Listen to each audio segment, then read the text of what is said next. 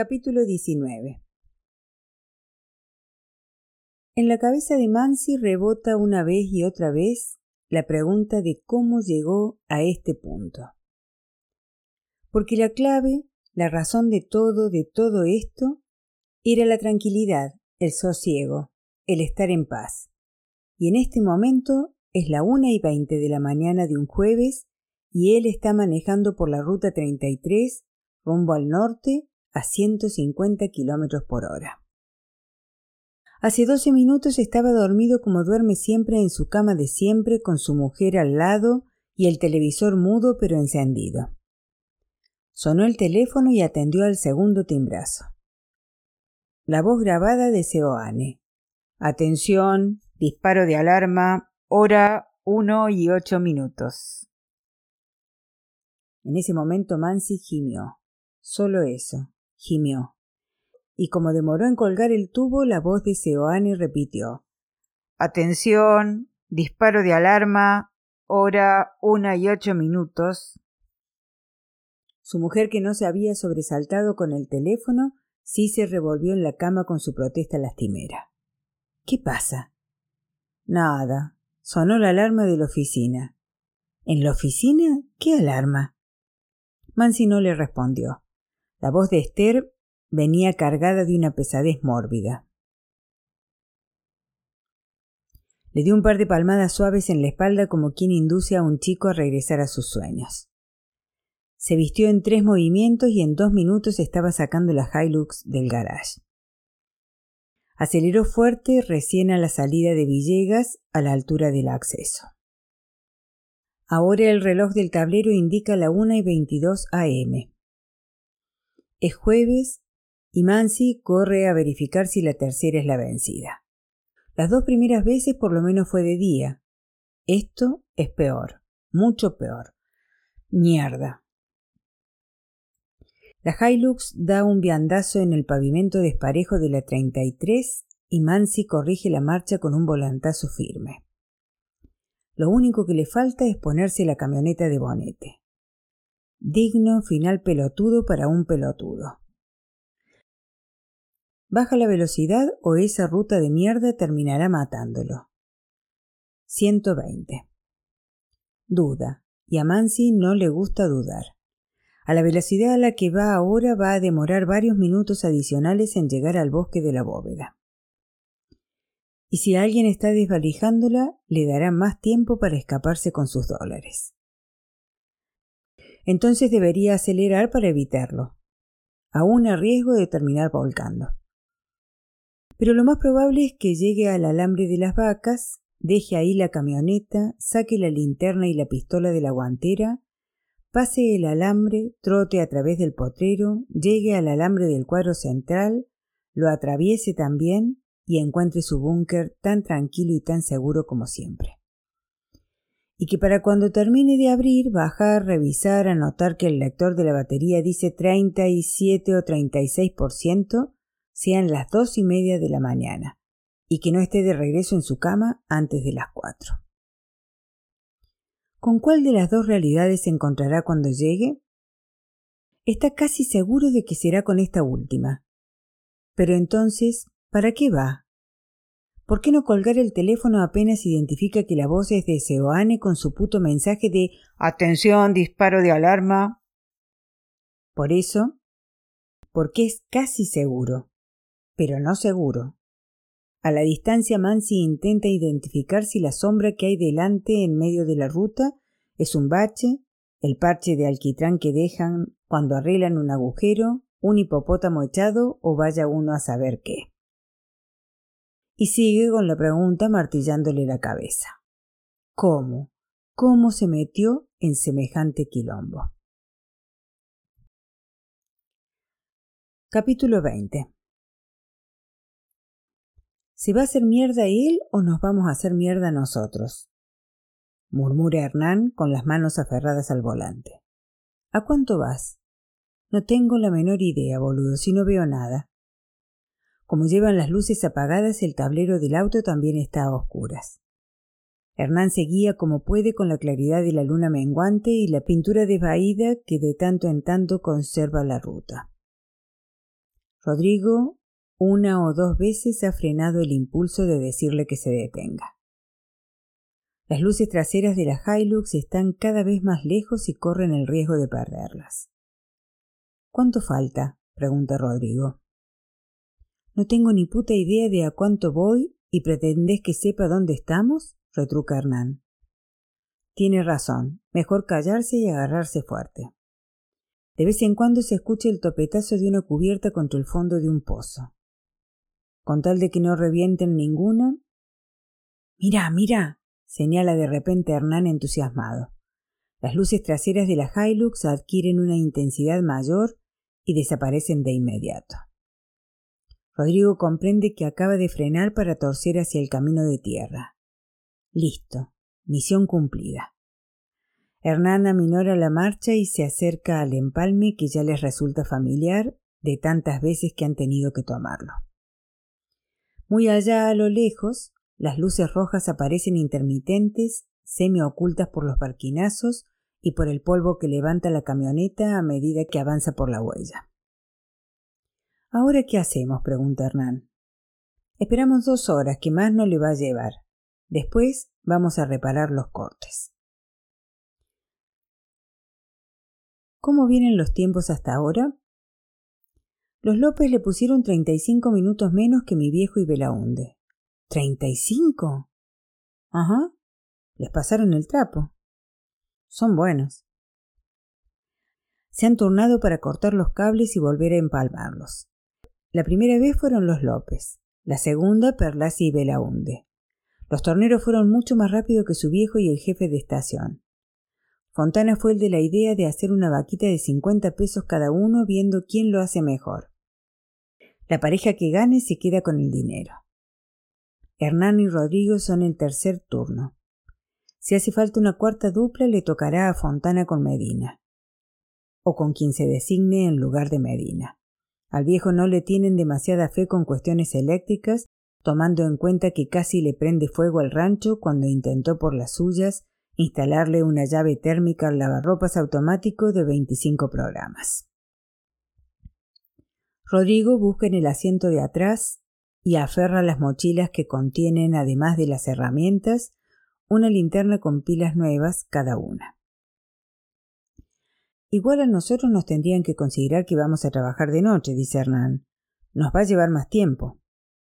Ojalá se vean bien los palitos que nos armó Belaunde.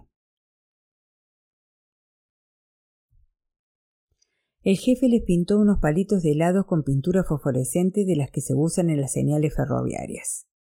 Cuando cortaron los cables la mañana anterior, señalaron el sitio con varios de esos palitos. Con el asunto de la luna, Fontana tuvo razón, dice Hernán, señalando la luna que arroja una claridad mínima pero evidente. Rodrigo asiente. Eso le da una mínima tranquilidad. Fontana y su viejo no eligieron porque sí esa noche para generar la tercera falsa alarma. La eligieron tomando en cuenta la luna y el cielo despejado para que pudieran guiarse en la ruta con las luces apagadas y ahora, cuando deban caminar por el campo en tinieblas, cada uno hacia uno de los empalmes que deben reparar. Saca del bolsillo de la mochila los palitos de helado que le sobraron brillan, como prometió Belaunde. Iluminados por la linterna cuando llegue al sitio correcto, los que colocaron deberán brillar más todavía. ¿Pongo en marcha el cronómetro? pregunta Hernán. Espera que estemos en la posición de partida, si no, les damos ventaja. Capítulo 21 Sopesemos, dice Mansi. Habla en voz alta aunque está a solas como hace a menudo cuando necesita tomar una decisión difícil. No es que desarrolle largos monólogos. Suelta una frase, una sentencia mínima, una palabra como en este caso. A veces es un ni lo sueñan, o un hay que hacerlo, o también ocúpate vos. Hilando fino en realidad, cuando llega al punto de soltar esas frases en voz alta, significa que la decisión la tiene tomada. Decirlo es decírselo, pero falta un último paso, un repaso final de las razones, los argumentos en pro y en contra, pero la decisión está tomada. En el caso actual esa decisión no se trasunta en el sopesemos, que más daría la impresión de ser una invitación a seguir pensando. Mansi ya sopesó, dudó, ensayó y descartó, y la decisión es un hecho consumado. Está en su oficina. Si no hubiera nadie en la parte delantera, saldría al balcón a mirar la calle, a dejar vagar la mirada sobre los autos y los transeúntes. Pero está Florencia, su secretaria, y el pibe que viene a cuidar las plantas dos veces por semana. Por eso Mansi se queda encerrado en su oficina para terminar de sopesar. Busca una aspirina en el primer cajón de su escritorio y la toma sin agua, masticándola. Odia ese sabor ácido, pero está convencido de que así le hace efecto más rápido. El dolor de cabeza es atroz. Siempre le duele así cuando duerme mal o duerme poco. Y vaya que ha dormido mal la noche pasada. Volvió del campo a las cuatro, y era mayor el fastidio por la nueva alarma que el alivio por comprobar que no faltaba un solo billete. Encima Esther lo escuchó acostarse y le cuestionó la tardanza. No alcanzó con que Mansi le dijese que todo estaba bien y que la alarma se había disparado sola. Su mujer quiso saber por qué había demorado tres horas en hacer quince cuadras hasta la oficina y volver. Buen punto. Lo que pasa es que hay un corto en la batería, improvisó Mansi sirviéndose en parte de la verdad. Y se activa sola, pero me obliga a ir a revisar. Las otras veces se disparó conmigo ahí, pero esta vez. ¿Y el que te la instaló qué dice? ¿Qué va a decir? Seoane la puta madre, que la alarma funciona bien. ¿Y por qué se dispara? Mansi pensó que si lo supiera, su vida sería mucho más sencilla. Dormite, mañana veremos. Terminó. Esta mañana llegó a la oficina con la cabeza hecha un bombo, los huesos molidos y un humor de perros. Se encerró con un café y la segunda aspirina de la mañana y se puso a sopesar. ¿Está dispuesto a gastar la fortuna que le pidió Seoane por revisar metro a metro los cables de alimentación? No. Porque además ha estado pensando algo. Los dos cables proveen una alimentación independiente. Puede ser que uno de los cables esté en corto, pero los dos. No, señor. Seguro que es un problema de la batería. Pero para Seoane es mucho más negocio decirle que son los cables. Si es la batería, tiene que cambiarla, a cargo de la empresa.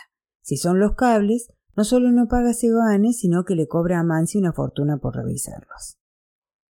Además, ha llegado a una idea que le parece esclarecida, superadora, como le gusta decir a los políticos y a los periodistas. Lo que le está trayendo problemas no es la alarma, sino la batería. La primera vez que sonó hace unos meses fue por esas vacas que se pasaron desde el potrero. Eso significa que la alarma, la única vez que tuvo que reaccionar a una intrusión, funcionó perfecto. Cuando tuvo que sonar, sonó. Esta seguidilla de disparos, en cambio, no los provoca la alarma, sino la batería. Si desconecta la batería, la alarma va a seguir funcionando. Si la central queda conectada directamente a los cables de alimentación externos, la alarma sigue armada como siempre. La batería solo sirve para cortes de luz prolongados. Y ahí en Villegas, ¿cuándo le cortan la luz por más de 20 minutos? Nunca. Todos esos argumentos le indican que es mucho más sano para su descanso desconectar la batería y para su bolsillo no intentar repararla. Pero hay un argumento más importante y definitivo que cualquier otro. No existe ninguna persona que sepa que él tiene una bóveda, y mucho menos existe alguien que pueda decir dónde está. Una sombra se cierne sobre esa idea luminosa. Seoane sí. Seoane sabe las dos cosas. Pero el trabajo de Seoane es saber sin saber. Por algo se lo recomendaron en el club. Si el tipo quiere seguir trabajando en seguridad, sabe que no puede mandarse ningún moco con los clientes. De modo que puede sentirse seguro por ese lado. Otro argumento adicional. De tanto ir al campo a cualquier hora manejando las chapas, alguien puede terminar avivándose de que tiene algo escondido ahí. ¿Y si son sus propias equivocaciones las que terminan delatándolo? Sopesemos, repite. Pero ya ha sopesado. Basta de hacerse mala sangre. Ahora si va a su casa, come con Esther, se tira un rato a dormir y a la tardecita se vuelve al campo y desconecta la batería como le vio hacer a Seoane. Y deja el sistema con alimentación directa. Si se corta la luz ya verá. Y a estar tranquilo. Sale de la oficina y le avisa a Florencia que si llama a alguien avise que no vuelve hasta mañana. También saluda con una inclinación de cabeza al pibe de las plantas que le devuelve el gesto. Capítulo 22 Fontana, con el detector de metales en mano, camina unos pasos más hasta asegurarse del sitio en el que la señal es más fuerte. Acá, le señala al viejo Medina que hace una cruz con una rama. Las otras parejas de saboteadores han trabajado separadas con un integrante dedicado a cada línea, pero Fontana no confía en que Medina se arregle sin ayuda. Por eso prefiere que lo hagan juntos. Eso significa que no tienen chances de ganar la apuesta que él mismo propuso. Los López siguen siendo los más rápidos. Hernán y Rodrigo estuvieron cerca del tiempo de los hermanos pero no pudieron superarlos. Adujeron que habían trabajado mitad de la noche y mitad al amanecer y que eso los había perjudicado. Pero el resto del grupo fue inflexible. Jódanse, concluyeron, Fontana incluido. De modo que ahora no pueden pretender despertar su compasión. Cincuenta mangos tirados a la basura. Paciencia. No quiere sacar el reloj del bolsillo por miedo a que se raye el vidrio con tanta tierra. ¿Qué hora es, Medina? Medina levanta la vista hacia el sol. Nueve y cuarto, sostiene el viejo conciso y certero. Fontana duda, hurga un poco en el bolsillo lo suficiente como para que se asome la esfera del reloj. Son las diez y media pasadas. Buenísimo. Conforma dúo con un verdadero astrónomo. Y no van a llegar a cortar la segunda línea antes de las doce o doce y cuarto del mediodía. Entonces se abrirán dos posibilidades. Si Mansi prefirió dejar la batería desconectada, la alarma sonará mañana hacia las cinco de la tarde.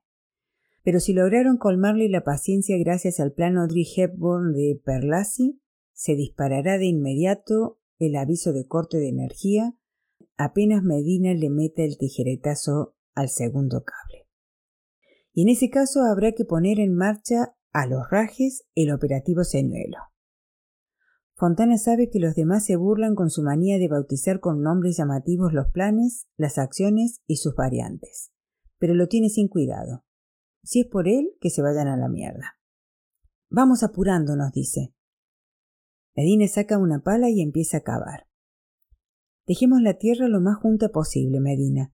Después tenemos que volver a tapar. Medina obedece. Con unas cuantas paladas más descubre el cable negro y grueso de la alarma.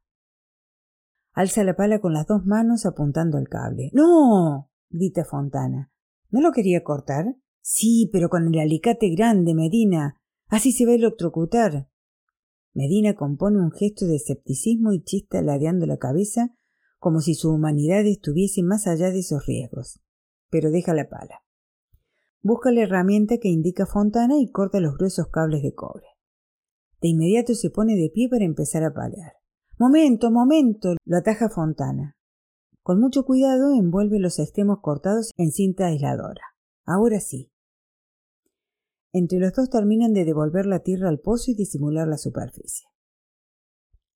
¿Usted dice que habrá sonado, don Fontana? No, no, Medina. El sistema conmuta automáticamente a la línea que sigue funcionando. Medina le dedica una mirada escrutadora levemente desconfiada. Se ve que el verbo conmutar no se encuentra entre sus preferidos. Me refiero que al cortar esta línea se alimenta de la otra. Recién cuando cortemos la segunda se dispara, agrega Fontana. Ah.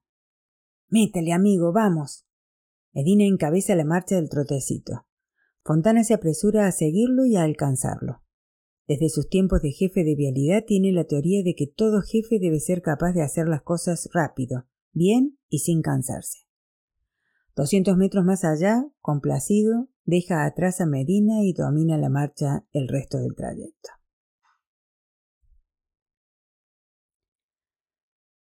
Capítulo 23 Rodrigo toma posición en el único café de la cuadra a las diez de la mañana. La oficina de Mansi está en la vereda de enfrente, cuarenta metros más allá, y su camioneta está estacionada casi delante del café. Trajo un libro para leer y unos apuntes de la facultad para estudiar, aunque en la primera media hora lo único que hace es mirar hacia la vereda de la oficina. Florencia debe estar trabajando. Rodrigo no va desde la semana pasada. Hoy le habría tocado, pero charlando con su viejo decidieron suspender. Si la batería sigue conectada, la alarma sonará recién mañana. Y para entonces sí, Rodrigo estará rociando las plantas de la oficina con fungicidas e ignorancia. Por eso optaron por que se apostase en el café. Ayer le avisó a Florencia que iba a ausentarse. Le habría gustado encontrar pena, desilusión, cualquier cosa en la voz de la chica cuando se lo dijo. Pero lo único que encontró fue una burocrática simpatía que le revolvió las tripas. Sí, cómo no, ningún problema. Te agendo para mañana. Mierda. A las diez y media intenta ponerse a estudiar. Instalaciones. Bien. ¿Qué carajo se acuerda él de la cursada de instalaciones? Nada, nada de nada. Florencia está a treinta metros. De eso sí se acuerda. Al pedo pero se acuerda. Y si el cuaderno que tiene enfrente parece escrito en arameo, hay algo en él que tiene que estar muy extraviado. Porque esa materia la dejó regular con nueve. Con nueve. Y ahora no es capaz de sacar ni una hilacha de idea en las primeras doce páginas. ¿En qué se equivocó? porque en algo, algo grande se tiene que haber equivocado para que su vida se haya convertido en ese puñado de cosas inabarcables que no funcionan. ¿Fue en obedecer al llamado de su viejo? ¿Debió quedarse en La Plata? ¿Explicarle? ¿Disuadirlo? ¿Fue en engancharse con esa chica que ni siquiera le dio calce pero que lo tiene sujeto de la nariz como a un ternero? ¿Fue que se equivocó de carrera y la arquitectura no es lo suyo? Pero, ¿qué es lo suyo? ¿Dar el golpe del siglo con un amigo que tiene la cabeza quemada y un grupo de viejos que se creen de la CIA? A las doce cambia todo de repente, porque de pie en la vereda de enfrente, de la nada, como si acabase de aterrizar de regreso desde el espacio exterior, está Florencia. Jeans, una camisa verde que no le conoce, un blazer azul, la cartera al hombro. Rodrigo baja la vista hacia sus instalaciones. Supone que el reflejo de la vidriera lo pone a salvo de ser visto. De todos modos toma precauciones cuando decide alzar un poco la cabeza y mirar. Florencia está cruzando la calle directamente hacia el café. Rodrigo siente el corazón latiéndole en la garganta. ¿Qué va a decirle cuando la vea? ¿Y si está enojada porque se ausentó en la oficina y sin embargo está ahí enfrente perdiendo el tiempo? Ojalá. Sería hermoso que estuviera enojada. Perfecto. Rodrigo piensa rápido. Cuando ella entre al café, él alzará la mirada. Un vistazo casual, propio de quien escapa del tedio de las cinco, curioseando a ver quién viene. Sonreirá al reconocerla. Inocente, apenas interesado. Ella vendrá con sus reclamos, tal vez su enojo. Él dirá que estaba muy atrasado con el estudio que por eso se tomó el día. Esas cosas. Pero lo hará con cara de no te alteres, chiquita, que no es para tanto. Rodrigo baja la vista para ponerse en su posición inicial. Florencia abre la puerta. Rodrigo alza la mirada dispuesto a componer la mirada de qué sorpresa, ínfima pero levemente agradable. Pero Florencia ni siquiera lo mira. Avanza por el café dos, cuatro, cinco mesas más hacia el fondo y se besa levemente en la boca con un flaco que se levanta a recibirla. Después se sientan. Rodrigo se hunde otra vez en el puto cuaderno de las putas instalaciones. No lo puede creer, ni su candidez ni su decepción, y no sabe cuál de las dos le da más bronca. Un iluso, un iluso pelotudo. Cuando hace meses él la invitó a salir, ella le dijo clarito Gracias, pero tengo novio. ¿Qué parte no entendió? Lo que acaba de suceder es sencillísimo. La piba salió a almorzar y se encuentra con el novio que le espera en el café de enfrente. El novio. No el idiota que le cuida las plantas al jefe, le saca charlas sobre los jazmines y se envenena con las difembaquias. El idiota que se creyó que ella venía a recriminarle que le hubiera dejado plantada. Ahora se siente acorralado. Querría salir corriendo, pero no hay otro café en la cuadra, y no va a quedarse en la vereda esperando a ver si Mansi sale corriendo para el campo. Tampoco quiere levantar la mano y llamar al mozo porque el bar no es demasiado grande y tampoco hay tanta gente, y seguro que Florencia y el pelotudo del novio, como cualquiera, van a mirarlo si chista y alza el brazo. ¿Y qué va a decir? Hola Florencia, presentame ese flaco alto y fachero que tiene lo que yo nunca voy a tener y me muero por tener. Y al pibe, hola, soy el pelotudo de Rodrigo, encantado. No, de ninguna manera. De hecho, tiene ganas de ir al baño, pero no va a ponerse de pie porque el resultado sería el mismo. Fingir la sorpresa, otra bien distinta a la que había planeado, pero igual sorpresa e igual fingida. Saludar, besito acá, apretón de manos allá. ¡Qué casualidad! Bueno, los dejo que voy para el baño. Sí, nos vemos un día de estos. Tengo que llevarte unos crisantemos para el balcón. Tampoco. A los dos y veinticinco, de repente Mancia aparece en la vereda al pie de la escalera de su oficina. Corre los veinte pasos que lo separan de su camioneta, se sube y sale pitando. Rodrigo está tan triste y tan enojado que ve la situación como si él estuviese afuera. No siente curiosidad, ni alivio, ni lo entusiasma comprobar que el plan avanza otro peldaño. Con la misma serenidad melancólica comprueba que Florencia, que no lo ha visto al entrar, o se hace la que no lo vio mientras está de arrumacos con su novio, para el caso de lo mismo, atiende el teléfono, contesta un par de frases breves y sale disparada hacia la oficina. Claro, Mansi debe haber dejado todo abierto en el apuro. Cuando lo pasa por delante tampoco lo mira. De todos modos, Rodrigo ya está atento a lo que le toca hacer, y lo que le toca es llamar por el celular a Hernán. Hola Hernán, acaba de salir. Armalo de la camioneta. No. ¿En serio? ¿Salió para acá? El tono de Rodrigo es tan sombrío que contrasta todavía más con la alegría expectante de su amigo. Sí, prepara todo. Y metele porque está en camino. Corta la comunicación y deja el teléfono sobre la mesa. Vuelve al cuaderno de instalaciones al que si fuera por su deseo le prendería fuego. Al cuaderno, al mantel, a la mesa, al bar, a Villegas, a O'Connor y así sucesivamente.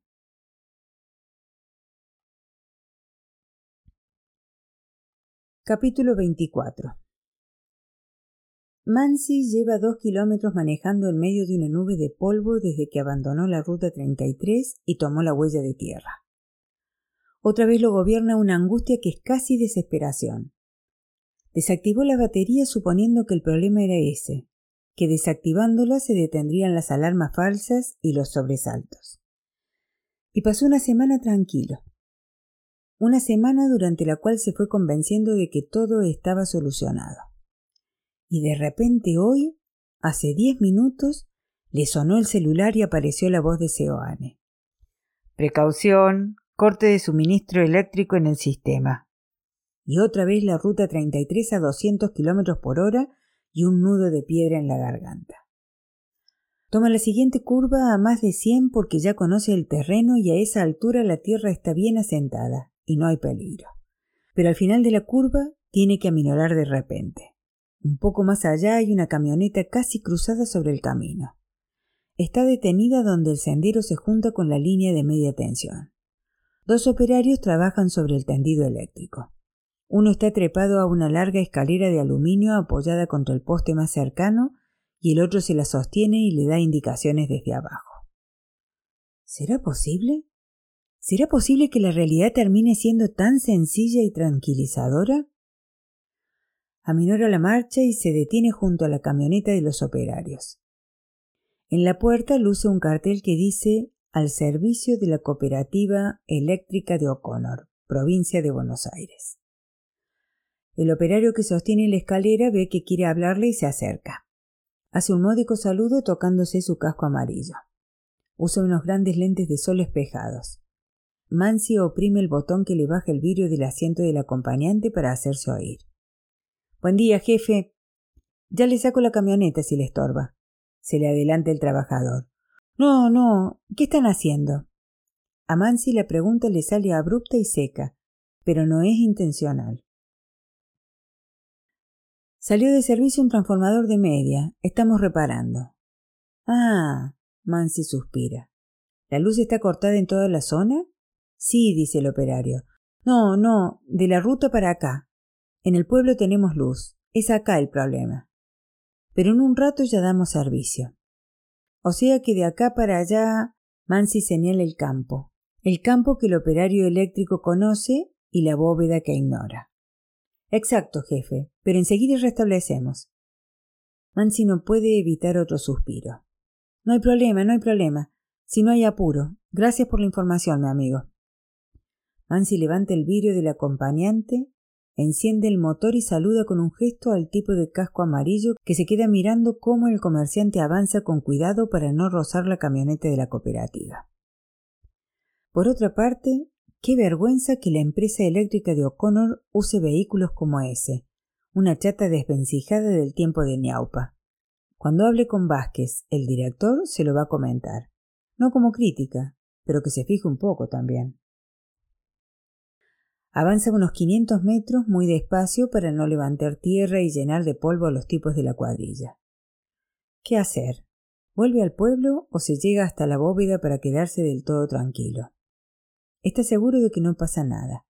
Es un corte de luz normal, por eso le avisó el sistema. Otra buena noticia, piensa Mansi. Aún sin la batería, la alarma funciona perfecto. Y bueno, ya que se vino hasta acá no le cuesta nada seguir hasta la bóveda. Hoy es miércoles y mañana le tocaba la visita quincenal. No hay nada malo en salirse un poco de la rutina. Tal como lo previó, encuentra todo perfecto. Todo está en su sitio y la electricidad está restablecida. Los botones rojos, azules, amarillos y violetas brillan algunos fijos, otros intermitentes, como debe ser. En el camino de vuelta se siente tan bien y tan a gusto que se permite tararear un par de tangos de cuando era joven, un placer secreto que nadie conoce ni tiene que conocer jamás. Como suponía, la cuadrilla de la cooperativa ya se ha retirado. Le habría gustado agradecerles. Es bueno cuando a uno le dicen que un trabajo va a estar terminado en cierto plazo y le cumplen. No importa, Seguro que alguna vez se los cruza por ahí.